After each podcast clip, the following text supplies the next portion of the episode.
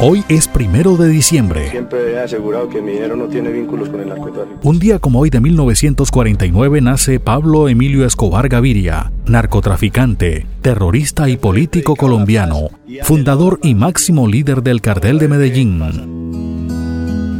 Un día como hoy de 1928 murió José Eustaquio Rivera Salas, escritor colombiano, conocido por su novela La Vorágine. Había nacido el 19 de febrero del año 1888.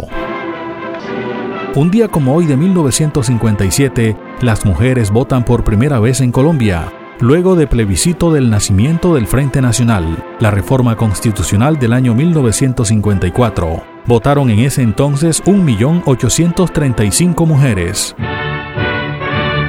Un día como hoy de 1961 en Estados Unidos, el presidente John F. Kennedy suspende la cuota azucarera de Cuba, con el mercado estadounidense presionando al pueblo cubano. Colombia ingresa hoy en la era de la televisión en colores. Un día como hoy de 1979 fue la primera emisión de la televisión a color en nuestro país, siendo presidente Julio César Turbay Ayala. Las primeras imágenes que se dieron fue la del Palacio de Nariño. Televisión en colores para los hogares de los 25 millones de colombianos. Un día como hoy de 2001, un grupo de paramilitares detiene un bus en la vía entre Sogamoso y Opal, con 18 pasajeros, separan a dos niños y una anciana y asesinan a 15 personas entre hombres y mujeres. Estoy contigo para que puedan escucharte. Un día como hoy de 2006, la empresa de telefonía celular Tigo reemplaza a Hola. Estoy contigo porque te gusta cambiar. Un día como hoy de 2019, en Wuhan, se registró el primer caso de COVID-19, declarado epidemia y posteriormente pandemia en el año 2020.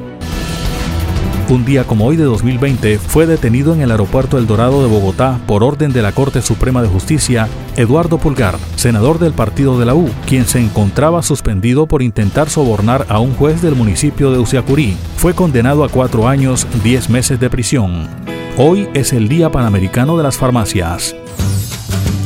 Cada primero de diciembre se conmemora el Día Internacional contra el SIDA, creado por la Organización Mundial de la Salud en el año 1988. Pasaron las efemérides con el apoyo documental de Antonio Cervantes Mesa. Les habló Elvis Payares Matute.